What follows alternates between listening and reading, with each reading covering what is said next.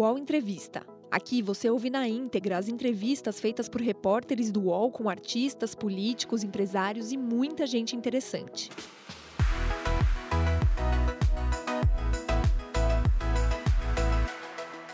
Olá, eu sou Thales Faria e vamos aqui hoje entrevistar o presidente nacional do PSL, deputado Luciano Bivar. Como vai, deputado?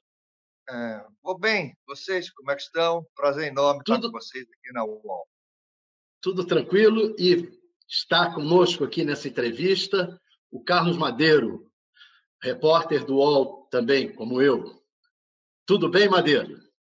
Já está a lista do bom deputado, bom a você que nos ouve aí, nos assiste.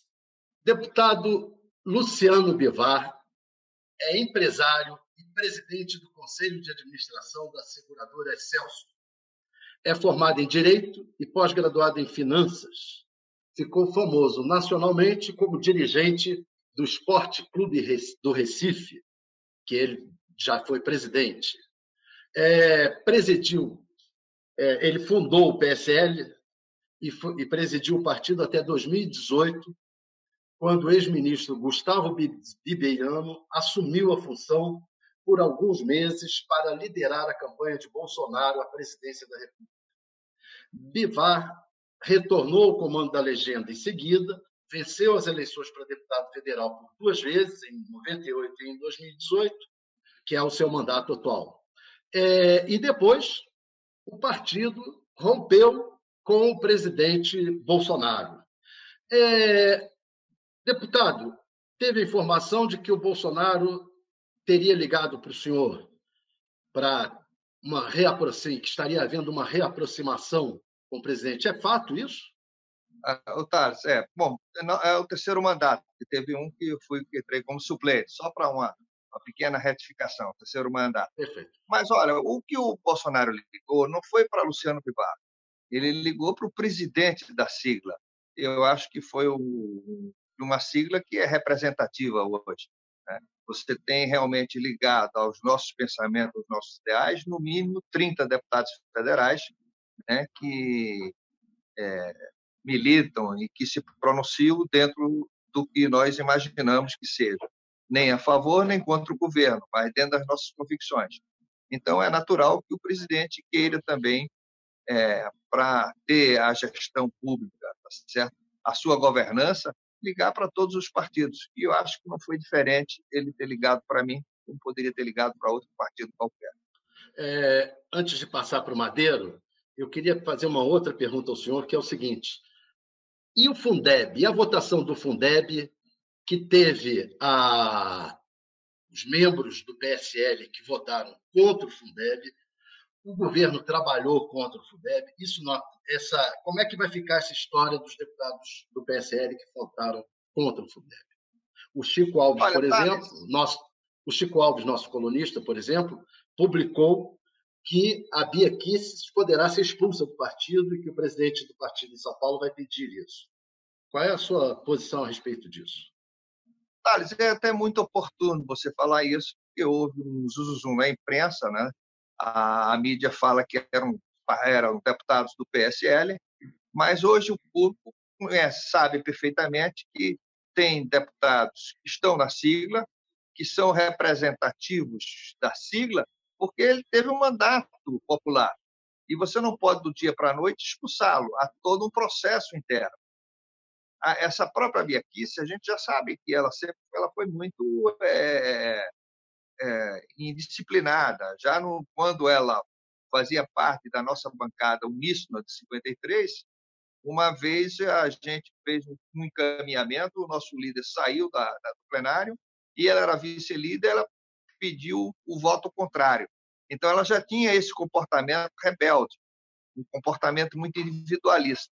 Então essa é uma das razões que alguns desses deputados que não comungam com o PSL hoje efetivamente estão e fizeram opção por uma outra legenda que está aí a se criar. Então, eu não considero esses deputados que votaram candidatos do, é, deputados do PSL. Há todo um processo legislativo eleitoral e que o partido tem seu departamento jurídico e no momento certo vai agir. Mas eu não tenho absoluta, eu tenho absoluta convicção de que no momento certo, ou mesmo na janela, eles não estarão mais enfileirados, tá certo, na nossa bancada. Mas ela vai ser expulsa ou não vai ser expulsa? Não, pelo fato do Fundeb, aí, aí é um sentimento meu pessoal. Eu acho que o nosso partido é um partido liberal. Eu acho que a gente tem que respeitar as posições de cada um. Eu acho esse fato por si só, eu acho muito frágil, tá? Se a gente vem dentro desse sentimento de independência, tá certo? Eu acho que isso remonta até o século o século XVI é, do racionalismo, tá?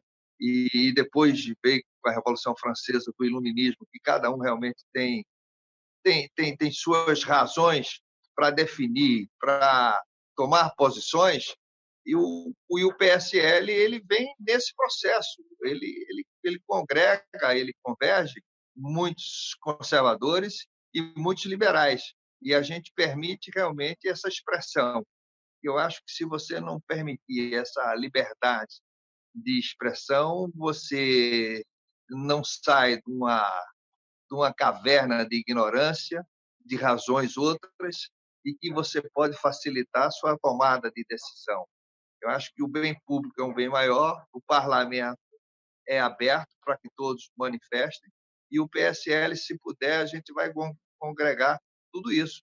Há muita gente jovem, Thales, no PSL, e também fora do PSL, que quer vir para esse, esse movimento de independência. Né?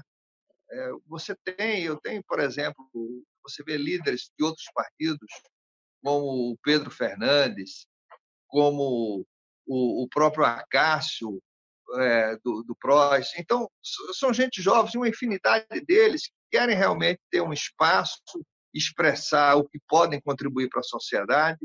E o PSL abriga tudo isso, principalmente aqueles que hoje continuam com o que a gente, é, a gente propugnou na, na, na, nossa, na nossa campanha eleitoral.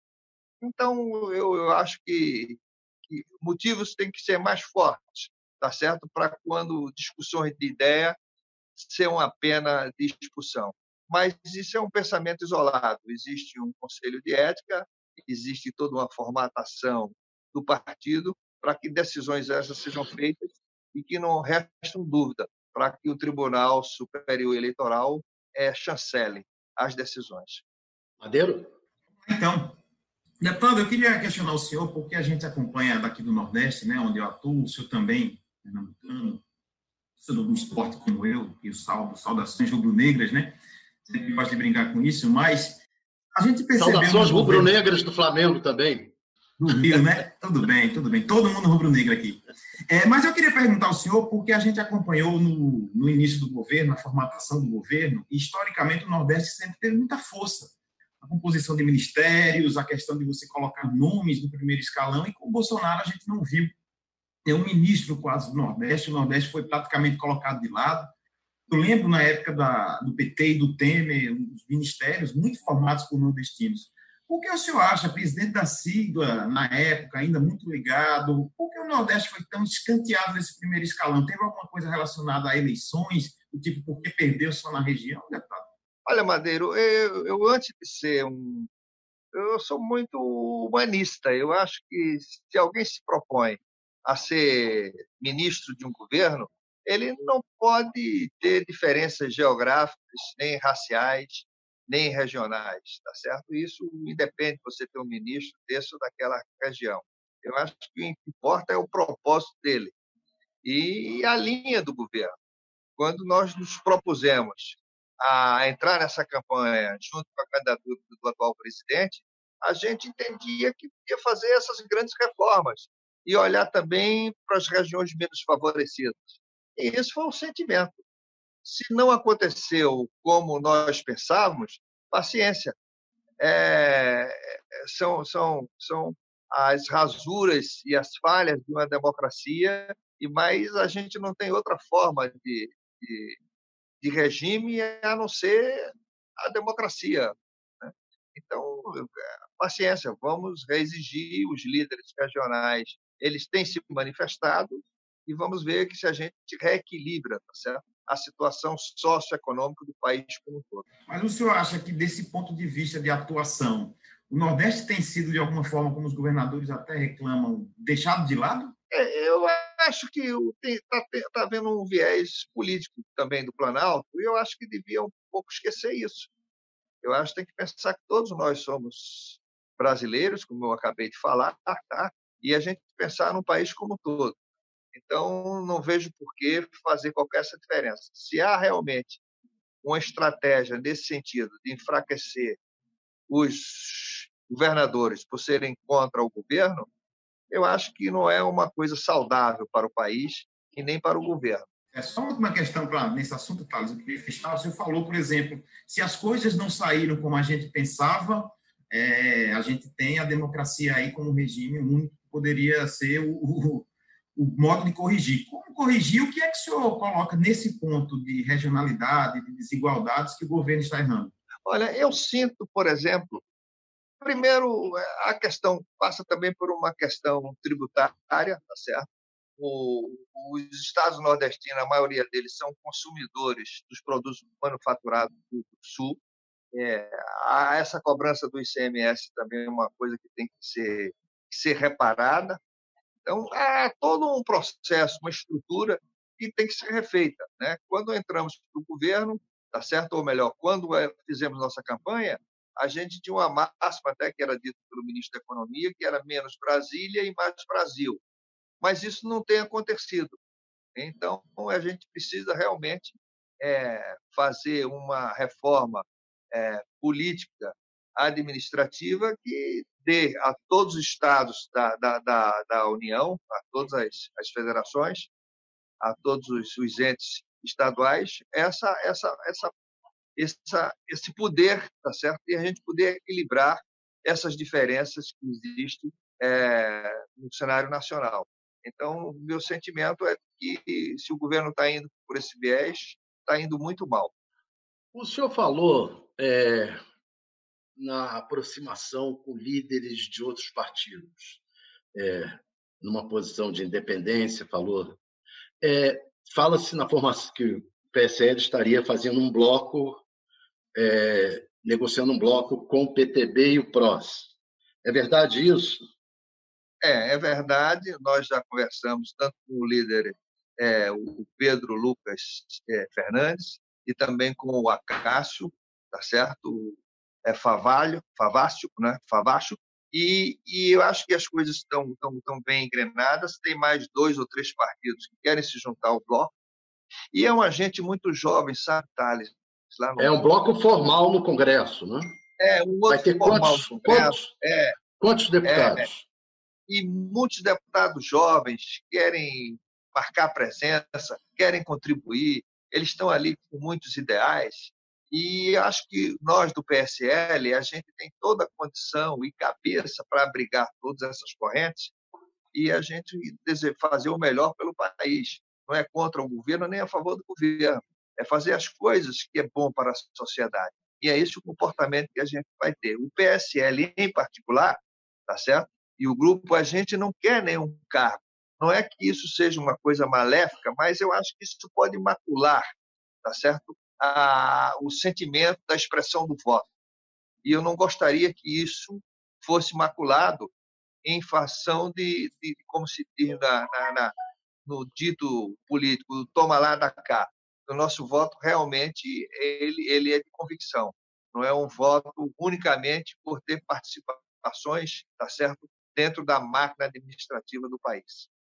Quantos deputados teria esse bloco parlamentar na Câmara? Esse bloco, em tese, tá certo? A gente teria quase, com mais dois que vêm aí, a gente fez umas contas numa última reunião que nós tivemos, vamos ter quase 90 deputados, tá certo? De princípio, a gente já sai aí. É bem verdade que você tem deputados dentro do nosso partido que não vão formar um outro, um outro tem um outro sentimento. Mas excluindo esse, a gente chega a 70 deputados que é um número realmente significativo. O que a gente precisa é dizer que o bloco ele, ele é um bloco que tem esse sentimento, como eu te falei, de absoluta independência. Né? E vamos esperar que assim seja e que todos acreditem na, na honestidade de propósito que nós estamos formando. Você citou o PTB nesse bloco, mas o Roberto Jefferson está convidando o Bolsonaro para entrar no partido. Olha, o, você sabe de uma coisa, Thales? Tem uma coisa interessante. É, eu sou presidente do partido também. Mas se eu tomar um viés diferente, minha bancada não vai me obedecer, não. Isso tanto é verdade que o próprio PSL é, é, tem quase 50% que foi para um outro partido. Então, isso não é diferente do PTB também. O PTB pode também, tá certo, a sua bancada entender que o melhor é por aí, independente do presidente. Porque não existe em partido político absolutismo. Eu tenho certeza que o Kassab não é absolutista no PSB, PSD, o, o, também o Valdemar Costa Neto, que eu gosto muito, também não é um cara absolutista. Então, essa bancada, essa gente jovem, é que faz o, o partido orgânico. Então, para mim, é, é, indiferente o pensamento do Luciano Bivar no PSL, ou do Roberto Jefferson, ou do Eurípides lá no PROS. Nós temos uma bancada que fala mais alto do que os presidentes. Deputado, eu queria questionar, porque eu vi, acho que, uma entrevista do senhor, à Folha de Pernambuco, falando que nessa defesa que houve, nesse movimento aí em defesa da democracia, quando houve muita questão ligada à intervenção militar, Roberto Jefferson, que a gente até entrevistou também aqui no UOL, falou sobre o artigo que previa ele como força moderadora, e houve uma defesa. O senhor chegou a falar, segundo essa entrevista, que até via a esquerda se posicionando mais fortemente que o próprio PSL a favor da democracia. Como o senhor avalia essa postura? Porque os liberais e conservadores eles não atentam contra a democracia.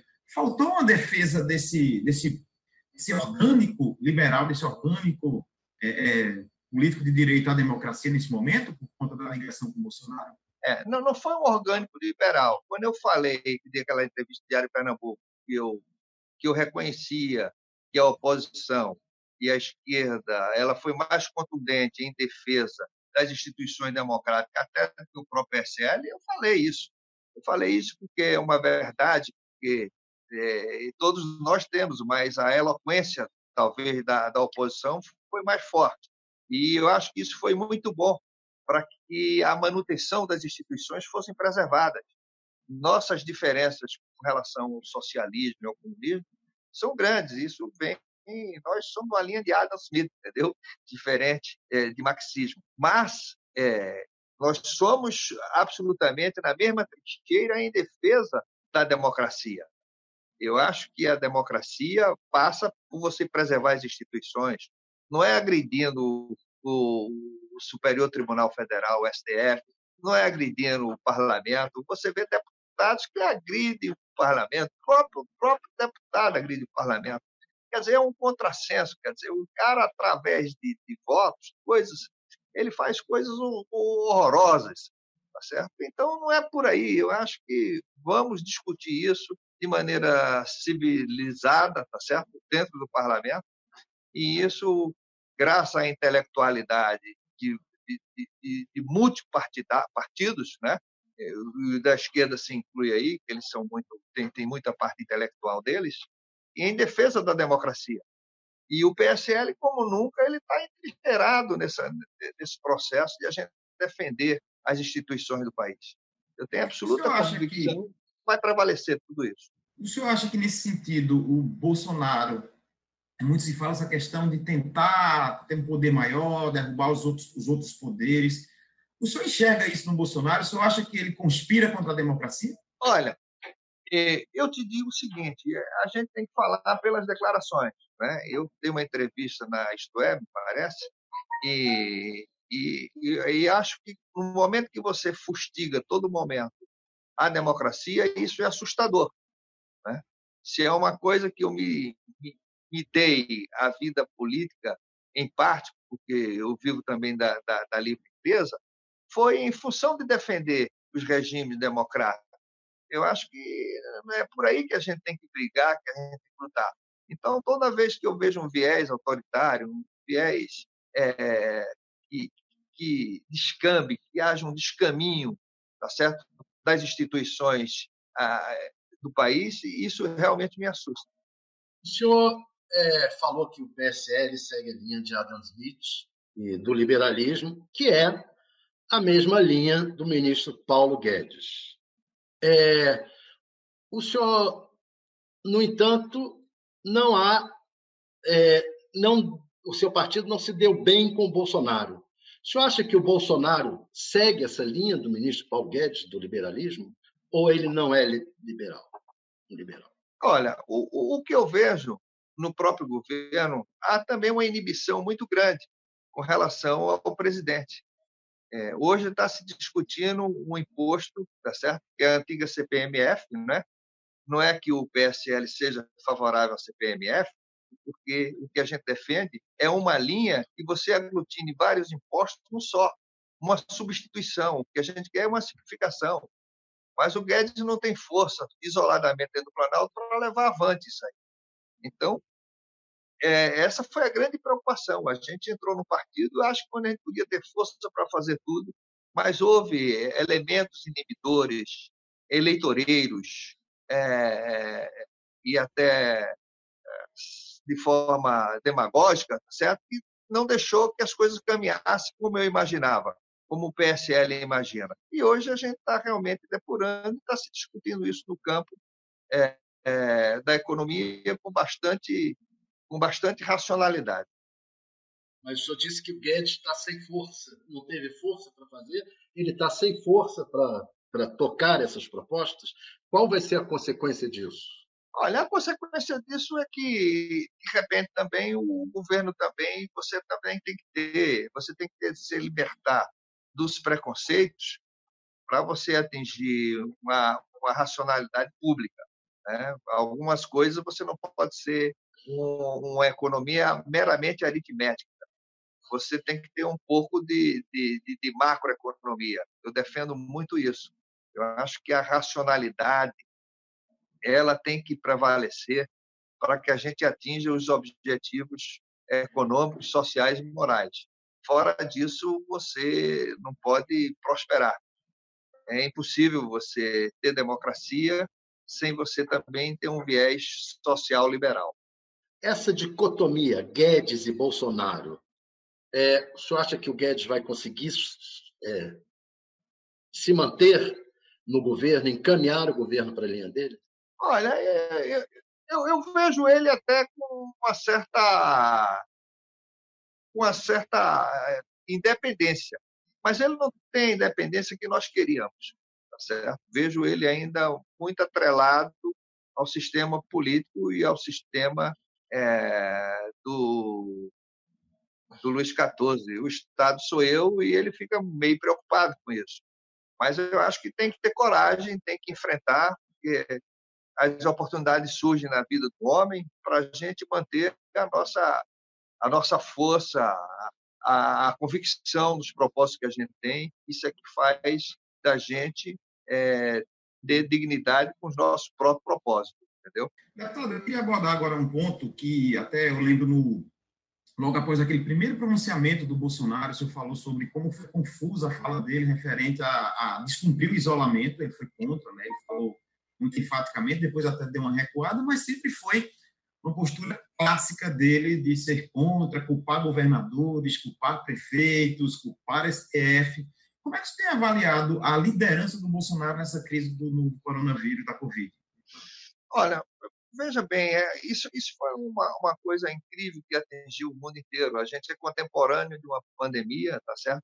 Como aqueles que viveram num mundo menor na, na gripe espanhola, há mais 200 anos atrás na, na, na, na peste bubônica, certo?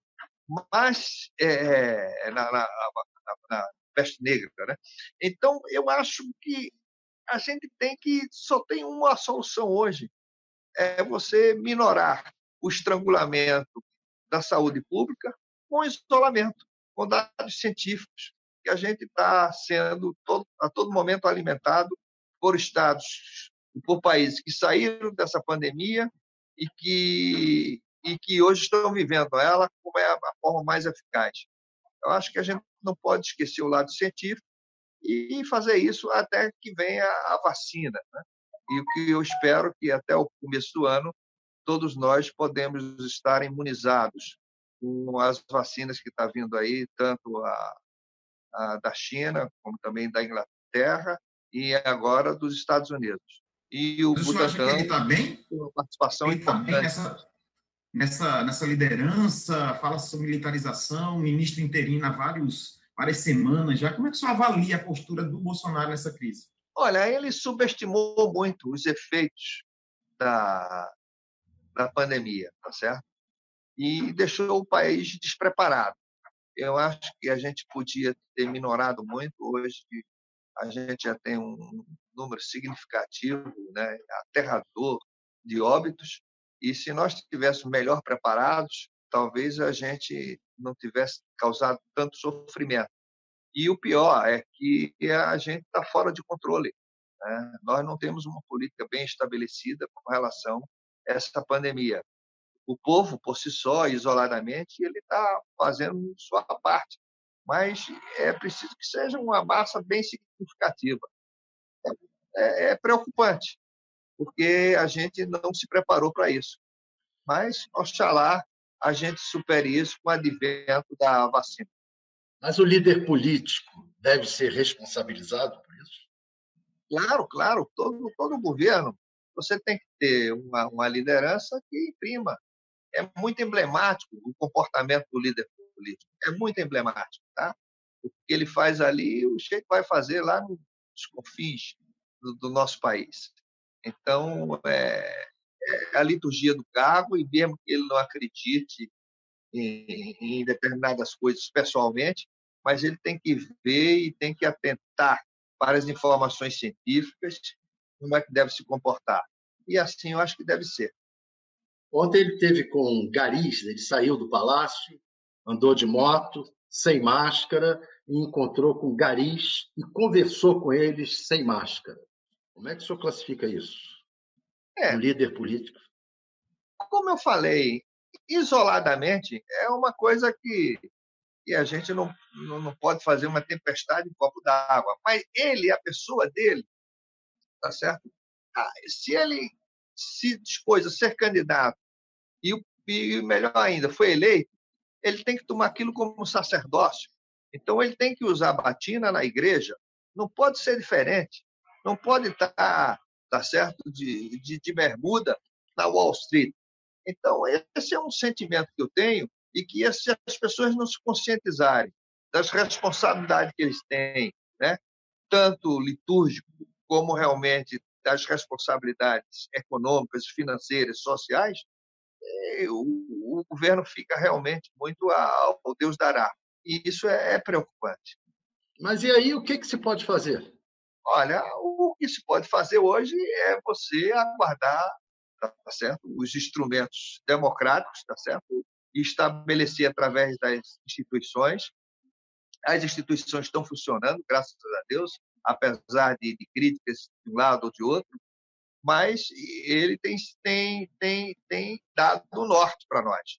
E a, e a alternância do poder é uma coisa natural da democracia. Se daqui a dois anos a gente entender que a coisa não foi bem sucedida, o povo por si só faz essa alternância. O senhor avalia que existem elementos para se pensar no processo de impeachment já? Não, eu não. Eu, eu, eu, vou, eu vou falar uma coisa. A gente hoje tem tudo é custo-benefício. Tá? O que é que significaria um impeachment hoje? Tá? Significaria num país já fragilizado como nós estamos. Seria um processo muito doloroso. Eu acho que se a gente acredita no sistema democrático, a gente tem que aguardar a, o tempo certo, o time certo. Eu acho que o Rodrigo Maia tem feito, tem tido um equilíbrio sensacional, tá certo? Com relação ao comportamento é, das decisões políticas desse país. E nós esperamos que a coisa ande, tá certo? Dentro disso aí, sem nós nos precipitarmos e criar um problema maior. A gente, como eu te falei, é um custo-benefício. Será que vale a pena abrir um processo agora? ou esperar mais um ano e meio para uma nova, uma discussão de uma nova eleição. Então, isso é que está em jogo. Como é que o senhor responde a essa sua pergunta? Vale a pena abrir o processo agora ou esperar um ano e meio? Eu acho que a gente tem que maturar muito. Eu acho que talvez, é, a não ser que fosse uma coisa extremamente grávida, grave, mas eu acho que e um ano e meio, eu acho que é, é um tempo suficiente para a gente maturar as ideias, desde que o governo não continue a confrontar-se e nem ameaçar as instituições. Então, tem que se tomar uma medida rápida. Mas, fora disso, permanecendo as discussões absolutamente é, republicanas, eu acho que há tempo de se pensar. Agora, quando o senhor fala isso, eu falo se, se não for uma situação grave, o senhor não acha que essa condução tão questionada pelo mundo inteiro, até o papel da, da ciência nas decisões, a falta de um ministro efetivo, não é uma situação grave que, que o Congresso deveria levar em conta para analisar, não o impeachment, mas para analisar em si? Maneiro, veja bem, você também tem que ver as condições políticas. Você não pode hoje entrar num processo desse, não só ter as condições técnicas, mas você tem que avaliar as condições políticas. E o presidente Rodrigo Maia, ele é um expert em avaliar as condições políticas, junto com outra, com a elite pensante que ele cerca, sobre que decisões será melhor. A gente não pode citar uma aventura e a gente prejudicar o país. Esse é meu sentimento. Eu fico muito preocupado com isso. Eu votei contra a abertura de inquérito contra o Temer, tá certo? Naquele momento fui muito criticado. O Bolsonaro votou a favor da abertura de inquérito ah, contra o Temer, diante da, da, daquelas situações que tinha. Porque eu achava que ele só tinha um ano de governo e a gente podia chegar na democracia sem grandes problemas.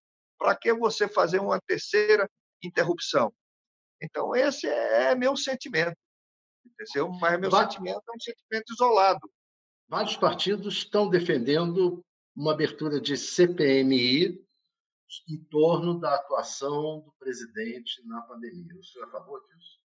Olha, é, estão fazendo também a, pandemia, inclusive o nosso é, senador Olímpio, ele estava dizendo, olha, é, estão usando a pandemia como moeda de troca eleitoreira, tá certo? Então é preciso é preciso que tenha muita consciência o governo. Vamos vamos trabalhar para aquilo que, que que é o melhor para o, para o país, que é o melhor para a nação. Não vamos fazer política num momento como esse, não. Você desperdiçar dinheiro em lugares que são menos necessitados que outros, necessitados todos são. Então, é preciso que haja uma, uma, uma consciência, uma racionalidade. Não fazer disso um elemento, um dinheiro que é extra para você fazer política ou sustentação governamental. O UOL Entrevista volta já.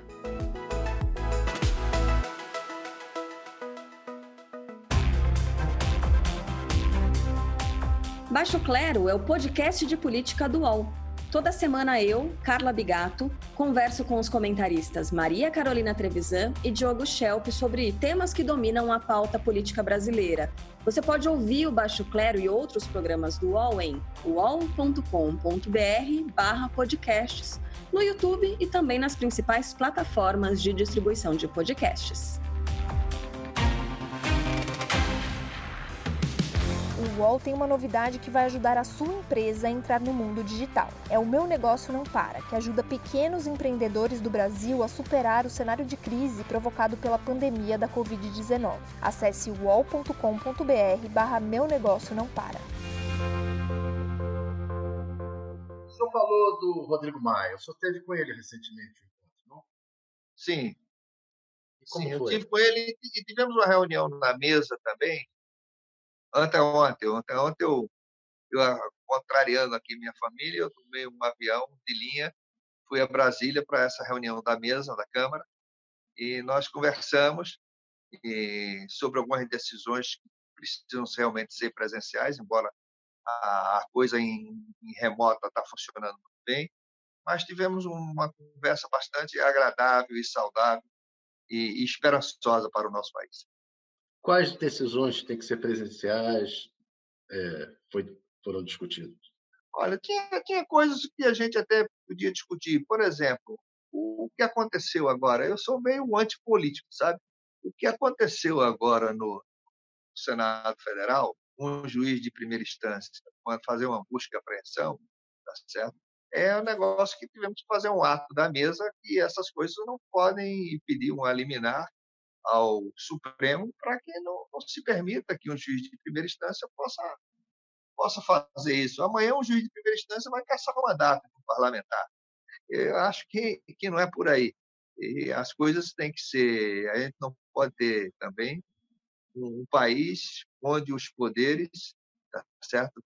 Antes de fazer uma discussão maior, tome decisões que sejam realmente depois irreconciliáveis. Por exemplo, então, o, senhor, o senhor acha que essa essa aprovação que parece ter chegado num nível do Bolsonaro muito muito de 30%, né? Ele não consegue avançar, mas também não cai. O Moro saiu, que é uma coisa espantosa, que todo mundo achava que Moro saindo desmoronava uma parte, isso não aconteceu. O é que torna o Bolsonaro tão, tão digamos assim, é, blindado de todo esse arcabouço de críticas que vem no entorno, fala-se de mídia, oposição, mas por que ele mantém isso? Ele está governando para esses 30%, o senhor acha? Oh, não é, não é um ministro que sai que vai cair um governo. Ele pode até ficar sozinho, mas o, o governo continua. Ele tem a caneta, ele nomeia quem ele quer. Tá? Agora, o que, é, o, o que se precisa é o seguinte, que se respeite as regras tá certo? da democracia. É a única coisa que eu peço e que eu tenho falado. Olha, gente, a gente tem que trabalhar nesse campo. Vamos deixar de as ideologias para um lado, tá certo? conservadorismo fundamentalista de um lado. O que não pode é, como você também falou, Madeiro, não ser uma coisa que torne inexequível, tá certo? A funcionalidade do governo, tá certo? Mas fora disso, eu acho que a gente tem que ter uma certa parcimônia. Não é que eu seja, eu seja muito resiliente, não. Pelo contrário, a gente tem sido muito forte, tá certo? Eu acho que esse sentimento é que tem que prevalecer na Câmara, no Senado, tá certo? E também o Supremo é, entenda que determinadas posições que a gente tem que respeitar absolutamente, tá certo? Aquilo que as súmulas passadas, a história do Supremo. E eu estou muito contente, porque estamos passando por turbulências muito grandes e a democracia está inabalável. A coisa até avançou um certo ponto, mas a gente sentiu de que não tinha não tinha esteira para caminhar. Né? As próprias é, forças armadas elas não, não, não, não entraram nesse processo, mantiveram sua instituição a, alheio a isso aí. Um ou outro é, militar que hoje está no governo é porque está aposentado ou, ou pouquíssimos ainda estão na ativa, mas eles não falam pelo, pelo, pelo Exército, não falam pelas Forças Armadas. Então, isso é muito bom. A gente vê uma instituição que todos nós admiramos, vemos também a Suprema Corte também respeitada, quando ela passa a caneta, mesmo com, com grandes críticas de um lado ou de outro, funciona, e o parlamento também na sua independência. Você, essa coisa agora do, do, do Supremo também, o ministro foi lá e disse: olha, não, não, é por aí, vocês não podem entrar lá e, e fazer isso. Porque amanhã um juiz, um juiz qualquer de primeira instância vai, vai caçar o mandato de um deputado, de um senador. Então, vamos devagar, porque o, o país ele é muito grande é e a gente não pode colocar em risco na cabeça de um só. Presidente, é, vamos falar um pouco de eleições municipais. Como é que o PSL vai sair no Rio de Janeiro e em São Paulo, por exemplo? Olha, o PSL vai ter candidatos próprios? É, tá, à medida do possível a gente tem candidato próprio. Né? Em São Paulo nós temos a Joyce. Tá? No Rio de Janeiro a gente ainda não tem um candidato definido. Mas o PSL está bem montado em todo, em muitos interiores, tá certo? Eu acho que a gente vai quase quadruplicar o número de nossos vereadores. Hoje a gente tem 800 mil, 900 mil, que foi na última eleição, né, quatro anos atrás. Eu acho que a gente vai, vai, vai quadruplicar isso aí. E temos muitas nominadas com, com, com bastante sucesso e candidaturas a prefeito também, em Minas, no Rio Grande do Sul, no Paraná, em Santa Catarina. Tá? É, E eu acho que o PSL vai sair muito bem dessas eleições, porque o povo entende de que nós somos independentes. Nós somos um partido que temos absoluta independência, não temos rabo preso por nada. É, vamos por partes, como diria o esquartejador. São Paulo, é, a, as, os tucanos continuam como favoritos. A Joyce, há possibilidade de algum tipo de aliança com outra legenda ou com os tucanos? Como é que o senhor está vendo ali a coisa com os tucanos em São Paulo? Olha, a situação de São Paulo, ela, ela tem um favoritismo do, do, do Covas, né, que é um, que é um bom prefeito, e, e também ele tem a máquina do governo. Né? É, ele está indo para uma reeleição, praticamente. Então, o favoritismo dele é natural. Então, vamos entrando lá em São Paulo com uma ideia nova, uma ideia de independência, e vamos ver até onde vai ter ressonância a nossa mensagem. Mas esse é o nosso comportamento de São Paulo. Eu não acredito que haja alianças hoje. Né? O PSL deve sair sozinho nesse processo e esperamos que tenhamos sucesso. Rio de Janeiro. O Rio de Janeiro, nós temos conversado com alguns candidatos lá, tá certo? Agora, o PSL também internamente, o nosso presidente local está junto com a executiva definindo qual o melhor caminho. Né? Tem suas suas peculiaridades lá, que eu, eu também, como eu, eu não milito no, no Rio de Janeiro, eu tenho que aguardar a decisão deles. As executivas do, do, do partido elas têm sido muito autônomas e, e nos e nutrem de muitas informações para a gente chancelar ou não a nacional. Ia ser o Bebiano, né? Não, não. O Bebiano, o Bebiano é do PSDB, tá certo? Mas, inclusive, no dois dias anterior ao falecimento dele, ele esteve em Brasília comigo.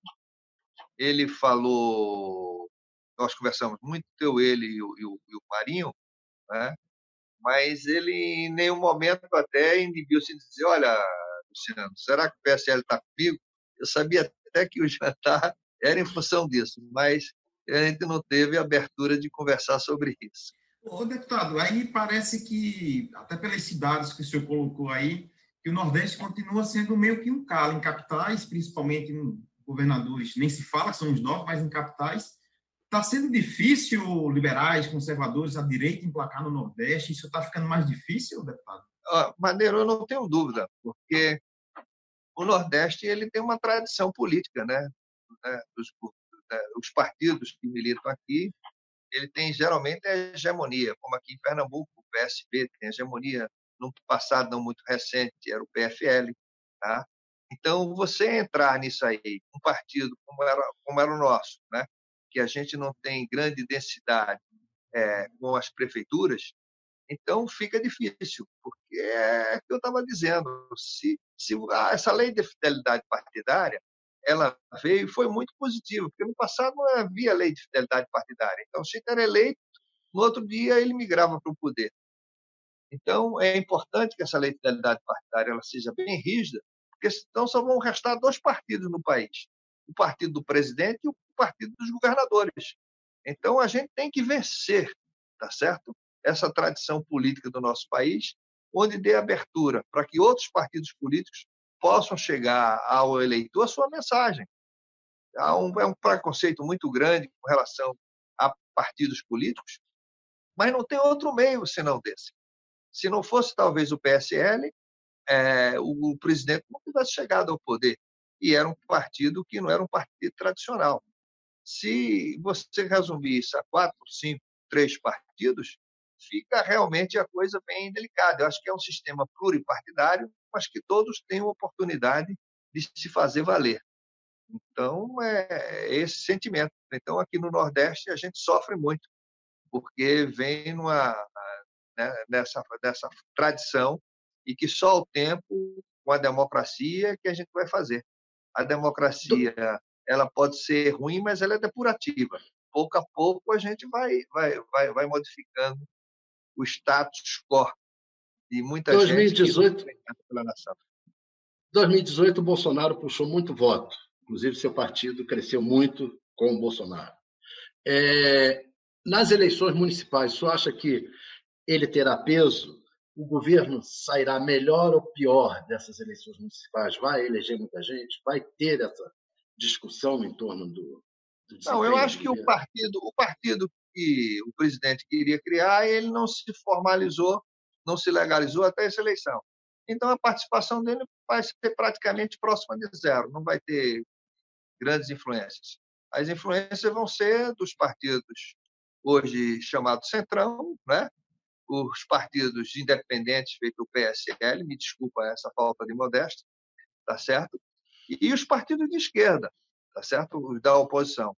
Esses serão os grandes protagonistas dessa eleição. Não vai ter nenhum tipo de polarização? Não, você, as polarizações elas são muito regionais, né?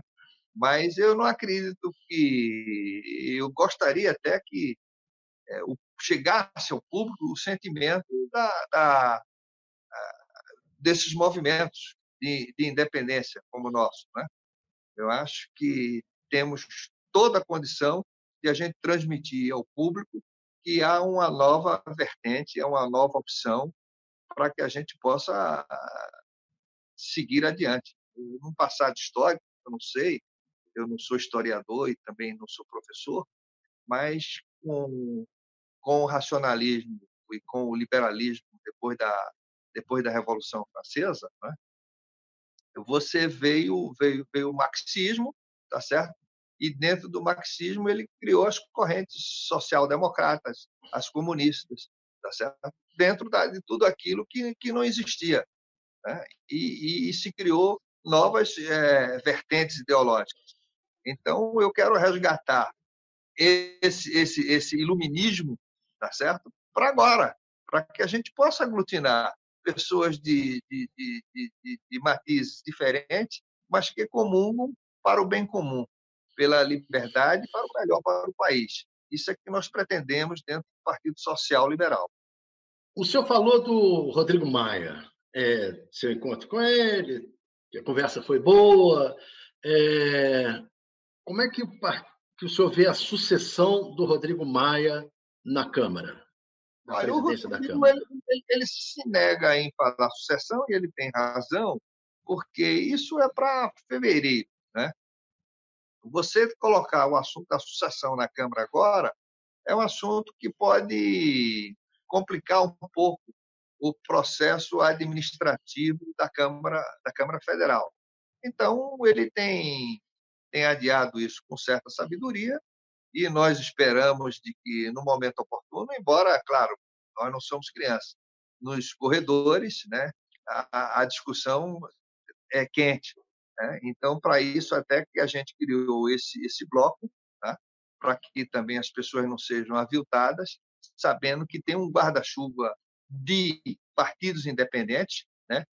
É, desprendidos é, de, de uma ideologia radical, para a manutenção das instituições, o que a gente quer. Então, dentro daquele campo, é que a gente vai brigar, que a gente vai defender.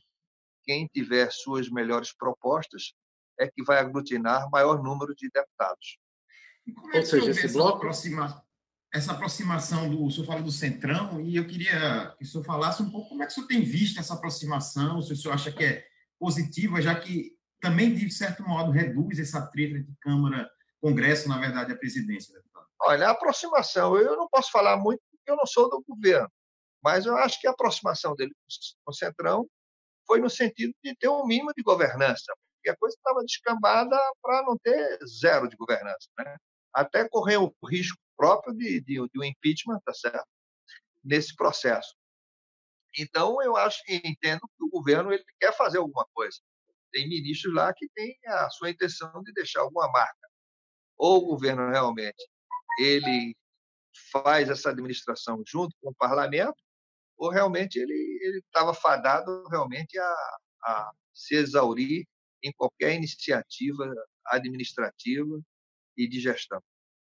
É, nessa aproximação com o Centrão, o senhor acha que é boa ou ruim para o país? Olha, eu, eu, acho, eu acho que essa aproximação com, com o Centrão ele, ele vai dar um endosso, tá certo, a um governo que a gente não, não comunga com os arrobos autoritários. Então, isso é que me preocupa, essa aproximação. Essa aproximação, por si só, não teria nenhum problema. A nosso receio é de que, se o governo mudar o seu veio tá certo, ideológico, em pensar no país como todos, tá certo, sem macular, sem agredir as instituições desse país, sem o judiciário, sem o parlamento, eu acho que o governo pode retomar um caminho de uma certa credibilidade. Então, o Centrão emprestar tá certo, suas siglas para um processo que hoje não está claro, eu fico muito preocupado. E, por outro lado, ele está é, tá tendo problemas com os bolsonaristas mais radicais. Acabou de, ah, acabou de afastar da liderança Bia Kicis, é, da vice-liderança do governo no Congresso. É, como é que o senhor está vendo essa, esse afastamento dele dos bolsonaristas mais radicais? Olha, isso, isso é uma coisa que ele já tinha. Ele não pode se juntar a pessoas que são absolutamente irracíveis, certo? São pessoas que só levam para ele, só falam o que ele quer ouvir, tá? E agora talvez ele está sendo melhor é, assessorado, onde juntar-se com esse pessoal radical só levaria ele a. O problema não é ele, só levaria o país à bancarrota. Né? Você não pode ter comportamentos radicais da forma que está, entendeu? essas passeatas, essas saídas, são coisas, é, se não patéticas, né? são coisas preocupantes, entendeu? E você acha que, por exemplo, nesse momento, ele está se aproximando do centrão com uma pauta? A gente tem pautas aí como a reforma tributária, que está fatiada. Você acha que ele ganha força? E eu lembro muito da aproximação que o governo do PT tinha com o centrão, que praticamente vencia tudo no Congresso. Essa preocupação que o senhor tem de, por exemplo, pautas que não estariam por exemplo, em situação normal, sendo aprovadas, deixem de ser discutidas. A gente tem aí é, é, é, o projeto das fake news, a gente tem a reforma tributária, a gente tem vários pontos ainda importantes, né, deputado? Pois é, o Madeiro, bem, eu estava tão esperançoso, sabe? Eu acho que a gente podia fazer todas as reformas possíveis. Ele conseguiu um feito logo no início, de fez seu ministério, onde os partidos políticos não, não, não, não exigiram nenhum ministério e tal. Então, vamos tocar isso, vamos fazer as reformas que a gente quer. A reforma da, da, da Previdência foi muito boa. Né? É, nós, o PSL, indicou Felipe Francisquino, um jovem brilhante, para ser o ser o presidente da comissão da CCJ, e essa comissão foi à frente, e nós aprovamos a comissão, é, aprovamos a reforma, e outras reformas podem surgir, poderiam surgir por aí, mas de repente começou a se esquecer é, das coisas principais, que é governar o país, para se preocupar nas eleições de 2022. Eu acho que foi algo muito assodado e que preocupou todos nós.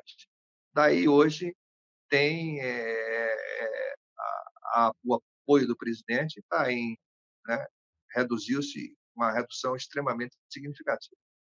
O, as reformas, a reforma da Previdência que o senhor citou aí, quem acabou fazendo a reforma foi o Congresso sob a liderança do Rodrigo Maia e não uma reforma do governo proposta pelo Paulo Guedes. Ela foi mudada e feita sob a liderança do Rodrigo Maia. O senhor acha que na reforma tributária vai ocorrer o mesmo fenômeno? Porque o Paulo Guedes mandou para o Congresso uma reforma de juntar dois impostos, né? E o que está se discutindo lá é uma reforma mais ampla.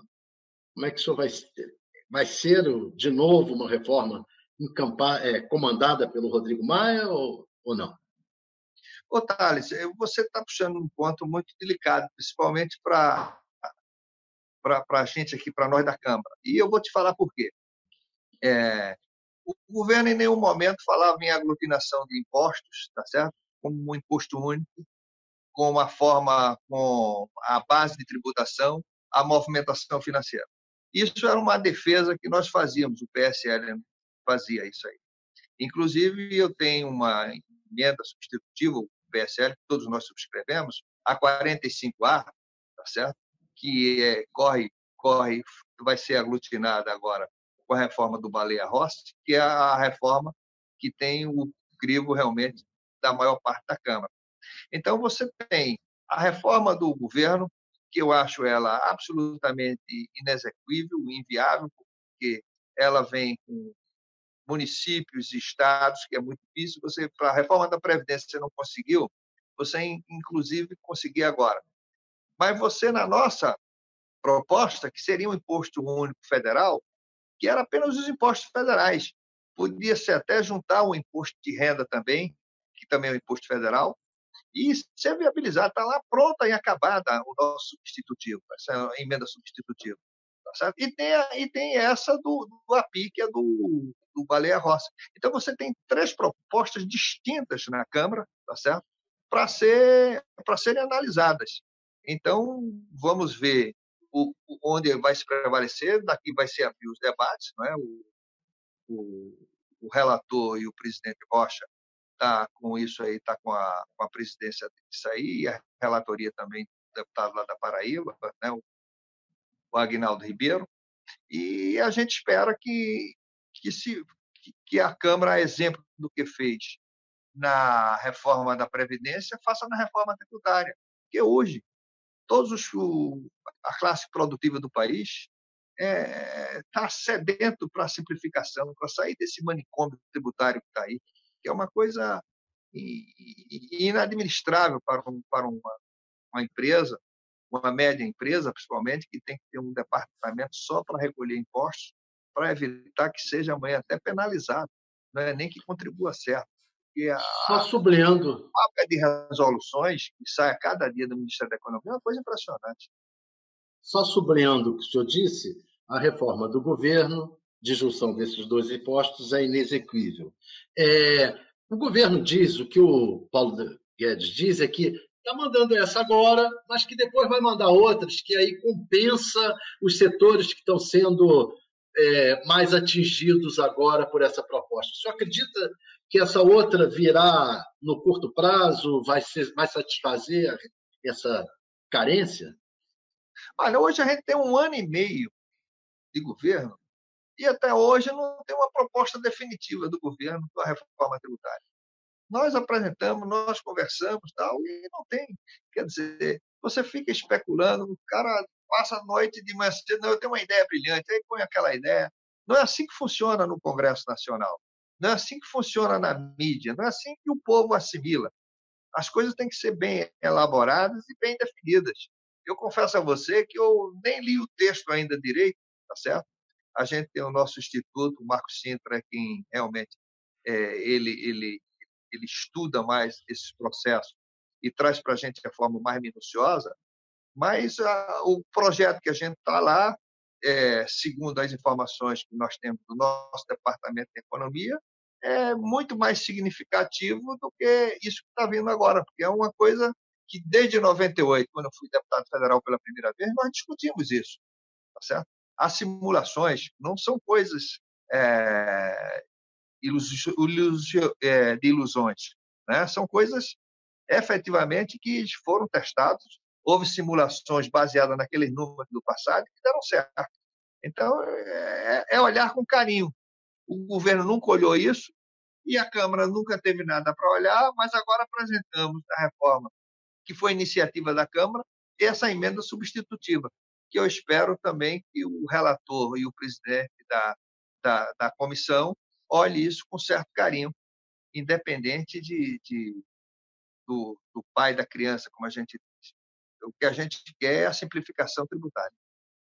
Nosso tempo está se esgotando. Eu perguntaria ao Madeiro. Madeiro, uma pergunta aí? Vamos, Vamos lá. Eu queria aproveitar, né? Claro, o senhor é, é, é ex-dirigente esportivo, irmão do senhor, inclusive, para quem não conhece, é o presidente do esporte, e a gente está aí num, debate bem interessante sobre a questão dos direitos de transmissão, né? MP do mandante, MP do Flamengo, como ficou conhecido aí, ao delírio, até o nome do Flamengo vai para MP. Mas eu queria saber como é que o senhor enxerga esse, esse, essa mudança, porque existem contratos em vigor, a Globo já disse que vai o jurídico, a Turner já disse que vai transmitir os jogos que os deles assinado contrato sejam mandantes. Criou-se um nó e o brasileiro começa agora daqui a duas semanas. É, a Câmara tem como, o Congresso, no caso, que aprova MPs, tem como debater isso? Qual é a posição do senhor e da bancada da bola sobre isso? Uh, veja bem, Carlos, é, o sentimento que eu tenho é que você não pode, através de um ou dois ou três dirigentes, fazer uma gestão junto ao governo, tá certo? E trazer uma medida provisória. A gente está no Estado de Direito, tá? Você tem contratos previamente assinados com a Confederação Brasileira de Futebol, com as, as, as emissoras de, de, televisão, e você tem que fazer tudo cumprir isso. E tudo isso tem, tem um momento. O que se deixou nesse país, aí eu volto, desculpa, bater aquela tecla que a gente estava falando antes de entrar no ar. Né? Ou a gente devolve ao clube o direito transferência dos seus atletas, ou não adianta fazer nenhuma reforma, porque você vai ficar na mão de um grupo de televisão que vai fazer, que vai vender, é, que vai vender a, o direito televisivo dele, tá certo? ao preço que ele bem entender. E, e ademais, as coisas quando estão os contratos que estão em vigor, você não pode romper do dia para a noite. E não vai ser assim numa medida provisória que você vai esquecer todo o sistema é, é, de segurança jurídica que tem aqueles contratos que pretecamente foram assinados.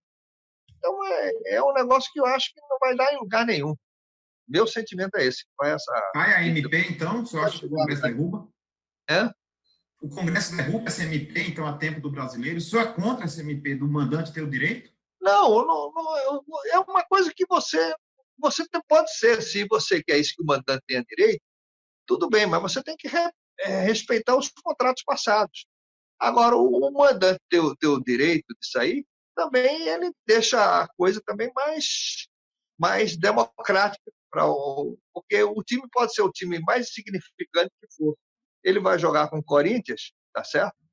Ele, se ele é o mandante, só vai ser o jogo só vai ser transmitido para São Paulo se aquele time lá do interior permitir, porque ele, o direito é dele. Se isso é bom ou não.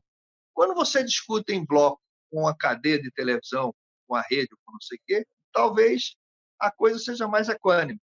Mas tudo isso tem que se discutir. Não é em cima da perna, tá certo? Numa, numa mesa que você vai discutir isso. Mas uma também... vez perguntou se, cai, se a MP cai ou não cai. É, eu, eu acho que a MP ela, ela não, não vai prosperar. Ela cai. É um sentimento pessoal. Tá certo. Deputado, olha, agradeço muito a sua entrevista, muito esclarecedora. Agradeço ao Madeiro, Madeiro, muito obrigado, e aos nossos internautas que ficaram aqui conosco até o final. Muito obrigado, deputado. Alguma coisa que o senhor queira falar? Não, não, eu agradeço muito também a essa oportunidade que a UOL está me dando, né? E também esclarecer mais o que é o nosso partido, que é o nosso grupo independente, né? PSL, para a gente abrigar maior número de pessoas e gente jovens que querem realmente ter seu espaço na Câmara Federal. O UOL. Grande Madeiro. Um abraço então, Thales, deputado, internauta. Prazer sempre estar aqui. O UOL Entrevista e outros podcasts do UOL estão disponíveis em uol.com.br/podcast. Os programas também são publicados no YouTube, Spotify, Apple Podcasts, Google Podcasts e outras plataformas de distribuição de áudio.